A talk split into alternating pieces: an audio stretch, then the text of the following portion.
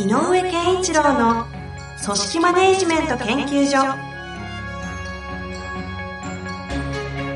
組織が一体となりゴールを達成する究極の快感。上場企業から中小企業まで延べ200社以上の支援を行った井上健一郎が組織人に関するあらゆる問題を分かりやすく解説します。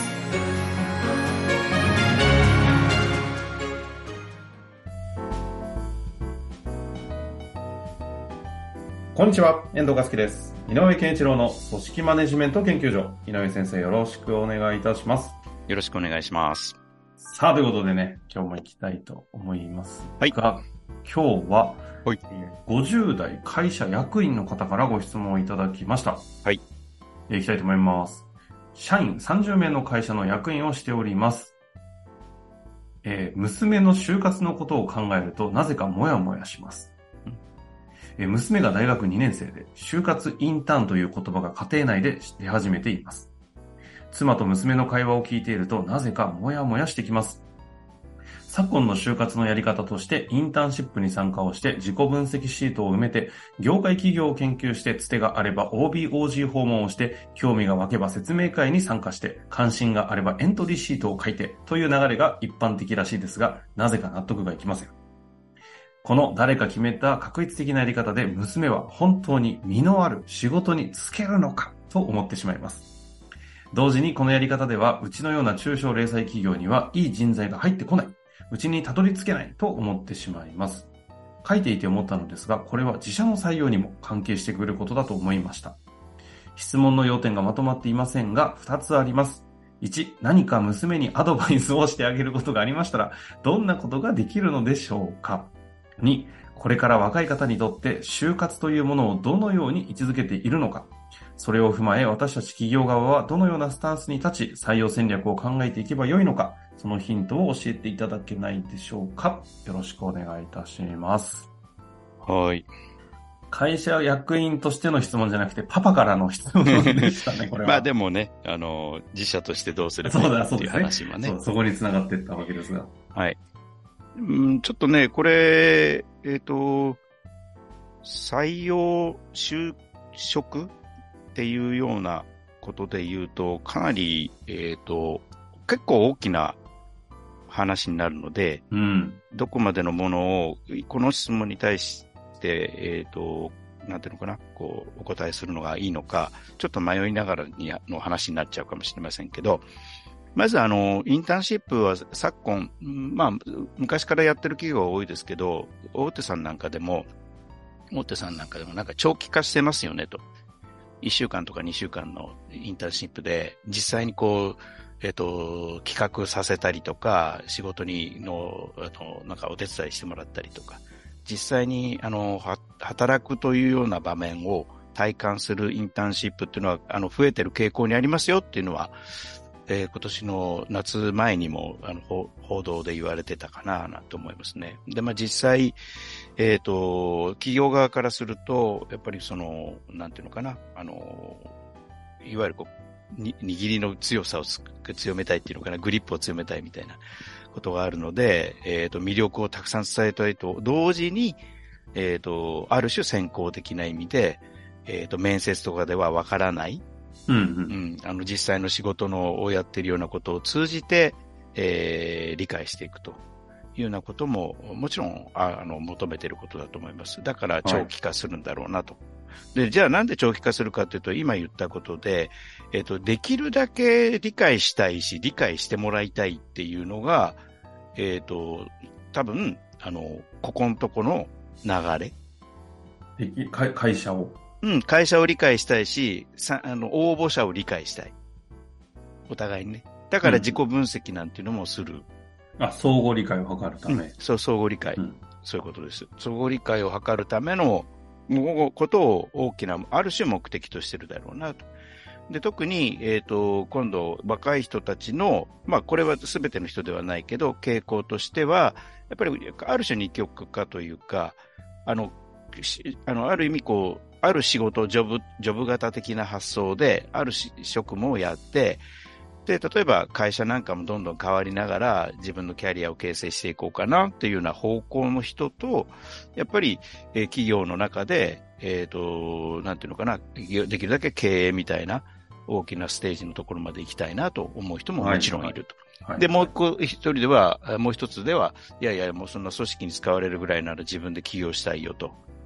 で、ちょっと覚えるためにまず企業に入って、数年経ったら自分で起こすんだみたいな、そういう人たちも増えてきてる。まあ、会社やってる側からすると、あの散々会社利用されちゃうやつ っていう見方もあります。そう。なので、えっ、と、ある種終身雇用的な発想よりも、えっ、と、ある1ページだよね、と。あの、自分の人生の中の、しあの、就職活動をして、えーは入社したというのは、えっ、と、未来英語、あの、これで、あの、自分はこれで一生組んだみたいなことではなくて、えこれもど、どうなるかはわからないけど、一つの、あの、シーンだねと。次のステージがあるかもね。作りたいな、なんてそんなことだと思うんですね。まあという大前提でっていうことですよね。うん新卒入社した瞬間に転職サイト登録が50%超えてるみたいなね話も聞いたことあるので、そういうところに顕著に出てますよね。そうなんですよね。あんまり笑えない気もしますけど。まあでもね、あの、それでも、えっ、と、自社に魅力、自分たちの仕事で入った会社の仕事に魅力を感じれば、やっぱり長くちゃんと勤めるし、えっ、と、意欲を持って頑張る人もたくさんいるので、あの、最初の取っかかりとしてはそうだろうなと。だから、あの、娘さんなんかがやる場合には、あの、就職では、それはこれに関してはもう、あの、えっと、学生さんに言いたいことは、うんやっぱり自分ってどういうことがやりたいのかなっていうようなこととかをしっかり考えてほしいなっていうのはもうこれは当然ですよね。で、まあ昨今のトレンドっていうか、まあちょっとなんか傾向で言うと、えっ、と、就職するに関しても、えっ、と、例えば企業側がこういうファイトのある人材が欲しいとかっていう、企業側が人材の像を求めて、それに対して頑張りますっていう、えっ、と、就活ではなくて、うん。企業側は、うちの会社ってこういう会社だよっていうふうに、自分たちを示して、それに魅力を感じてもらおうとするっていうような流れも、一つの流れとしては結構あるなと思ってます。はいはいはい。うん。だから、まあそういう世の中がそうだとすれば、学生さんたちの就職する側も、企業を選ぶっていう基準が非常に重要になってくる。だから、そのインターンシップであるか、そうではないか、他の手法かどうかは別にして、採用の時に大事なことは、さっき言った、うちの会社はこういう会社だけどどう思うっていうことが、会社側としてはしっかり発信しなきゃいけないし、うんうん。えっ、と、逆に、えっ、と、受ける側は、えっ、と、働き方として魅力的だなとか、あ、いい福利厚生があるなっていうことだけに目を向けると、後で入った時につまんなくなる可能性があるよっていうのは言っとかなきゃいけない。その、ススペ、スペック的なものとか、ステータス的なものとかっていうことそう、ですか、ねだから、あの、前に言ってた、あの、働きがいって働きやすさとやりがいだよねって。で、企業が働きやすさみたいなのをアピールしがちになってきてるのよね、今ね。うんうんうんううん。ん、で、これは大事なことだと思うんです。今の、あの、やっぱりこう、かんえーと、若い人たちとのコミュニケーションの中ではそれを提示するってことは大事なんだけど、受ける側は、自分は何にやりがいを感じるかなっていうことはやっぱり真剣に考えた方がいいし、で、これがさっきから言うように、一生、じ今決めたことで一生が、おえーと通すわけではない。途中でか仕事を実際やってみたら、いやいや自分はそんなこ、こんなこと思ってたけど違うなと。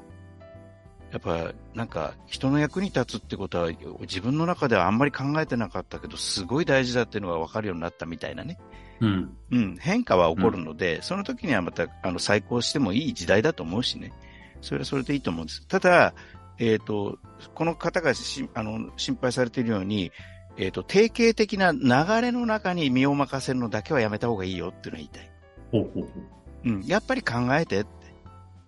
自分にとって仕事ってどういう意味があるのかなとか、今だとどんな風にしたいのかなとか。で、しあの、やっぱりこう、お金を得る手手段だという部分ももちろんあるだろうけれど、やっぱりどんなことをやることによって自分は、自分っていう人間が成長できる、できるのか、したいのか、自分はどんな人間になりたいのかっていうのは、こういう時期に、今2年生とおっしゃってたからが、あと2年ぐらいあるので、うん。えっ、と、一生懸命考えてほしいなと思うんですよね。なるほどですね。うん。この間、あの、私が番組他でやらせていただいている、あの、MA の番組、はいはいはいはい。組んで M&A 戦略という白川さんとやっている番組に、あの、ソマノベースの奥川社長っていう女性社長なんですけど、はいはい。まだ20代の方で、あの、学生、23、4ぐらいの時かなはい。あの、最も生産性が悪いとも言える林業界にお飛び込んで、業界のイノベーションを、まあ、起こすってそういう言い方はしてないんですけど、まさにそのイノベーターとして参入された方は、あの、年少時代の中学校かな？ぐらいの時に、あの、和歌山の方で大震、あの、水害が起きて、大切なあの知り合いの方がお亡くなりになって、でそれが実はその植林とかいろんな問題に水害と密接に関係があるっていう人生のテーマから自分がこの業界をって言って、大学卒業ぐらいの後ぐらいにすぐに起業して、あの、立ち上がったみたいな、もうなんか自分の人生の何のためにこの仕事をするのかというのを持って、この業を起こしてるんで、もう意識の次元差が凄まじくてですね、あの、この間、登壇もしていただいた、そのその番組でもゲストも出ていただいたんですけど、皆様、あの、特におじさま経営者たちが背筋を伸ばしながら、自分のテーマは一体何なのかも語れず会社をやってて、それじゃあ何のためにこの仕事をしてるのか語れないよねっていうので、特にその Z 世代の人たちは社会性に関心があるっていう話をね、あるのって言ってたんで、そこが語れないと、どんなに給料払おうが、スペックがどうだっていうのがあっても、そこに共感性が生まれないと、やっぱ採用なんかできないよっていうような話をね、ちょうどしていた回があって、なんかそことすごい密接な話を皆先生がしてくださってるなと。あの、その通りです。だから、あの、やっぱり、その自分がね、えっ、と、これからの人生の中で何をやっていこう、何を成したいかっていうのは、やっぱり考えた方がいいよねと。で、別に、あの、野望でも構わないし、妄想でも構わないし、やっぱ社会貢献でもいいし、何でもいいからストレートに自分の気持ちの中に向き合わないと出てこない問題。で今の例なんかはやっぱり大変なショックを受けた、刺激を受けたということから、なんだこれはっていうところに目覚めてるっていうようなことがあるので、普通の人はそこまでのショック経験っていうのはないと思うので、強い刺激はないから、じゃあ、やんなきゃいけないのは、自らに自分で問いかけるっていうことを、答えが出るかどうかじゃなくて、問いかけて自分と自問自答していかぬ時間を、いい機会だから作った方がいいんですよ。で、えっ、と、会社側からしたら、それを促すような、えっ、と、メッセージを送り込んだ方がいい。そうですよね。うん。まさに私たち会社側からはそういうメッセージを送り込むものを、それこそこの方でいう自己分析なんだら、会社側が自分たちのそう、まあ、自己分析というよりも整理をして、何が自分たちのメッセージなのかっていうのを語らないといけないですよね。採用戦略側で言う。そうなんです。だから、あのーやっぱり昨今ね、あの、僕なんかもこういろんな会社さんと話してるんだけど、なんか結構そもそも私たちって何者だろうみたいな話題っていろんなところで出るようになってるんですよね。この間おっしゃってましたよね。前うん以前1ヶ月ぐらい前の配信の時に、なんか最近クライアントさんがみんなそのテーマに向け始めているっていうね、時代の傾向あるんでしょうね。うん。だからやっぱり、そうなん、あの、なんかこう、えっ、と、えっ、と、足り、世の中に足りないものを作るとかっていう時代じゃないので、はい。で、い量産して安く売るのが企業のモデルではもうないので、だからやっぱり価値みたいなことをおどう作っていくかっていう時代だから、やっぱりそういう風になっていくんじゃないかなと思いますよね。うん。まあ、なので、あの、インターンっていう手法は、えっ、と、いいとか悪いではなくて、そその接、接、接点って言ったらいいの？企業側と、えっ、と、応募者の接点の中で何を、えっ、と、お互いに刺激し合うか。で、これは学生さんは、やっぱまだまだ、その、慣れてないので、企業側がうまく、こんなことを私たち考えてるけど、君たちはどう思うっていう投げかけをするとか、で、もっと考えた方がいいよとか、逆に言えばね、あの、なんかね、あの、インターンシップでね、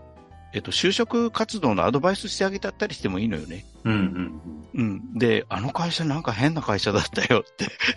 なんか、うちに来なくてもいいから君たち自分の人生見つめ直せとか言われちゃったんだけど、みたいなね。うん。なんかそんな方、そんな方が僕は会社として魅力的だと思うし。で、あの、娘さんに対して、やっぱりこの方がアドバイスすべきなのは、やっぱりこう、いい機会だからさっき言ったように自分はどう思うのか、自分が何何をしていこうとするのか、自分はどんなことが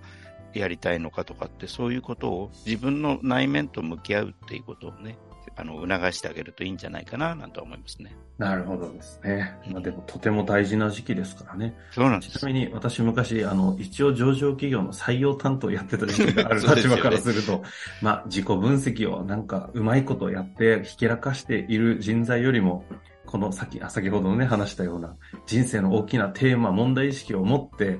派手さないですけど、実直にそこに向き合っていろんなことを取り組んできた方の方がやっぱり話した瞬間に気迫感じますけどね。さだから、やっぱり、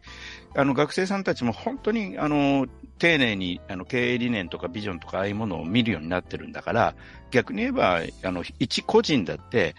この今の現代、現段階で考えてるものでいいから、自分のり経営理念を考えた方がいいのよね。うん。自分自身の。私はこういう生き方をして、こういう働き方をしたい。もしくはこういうことを目指したい。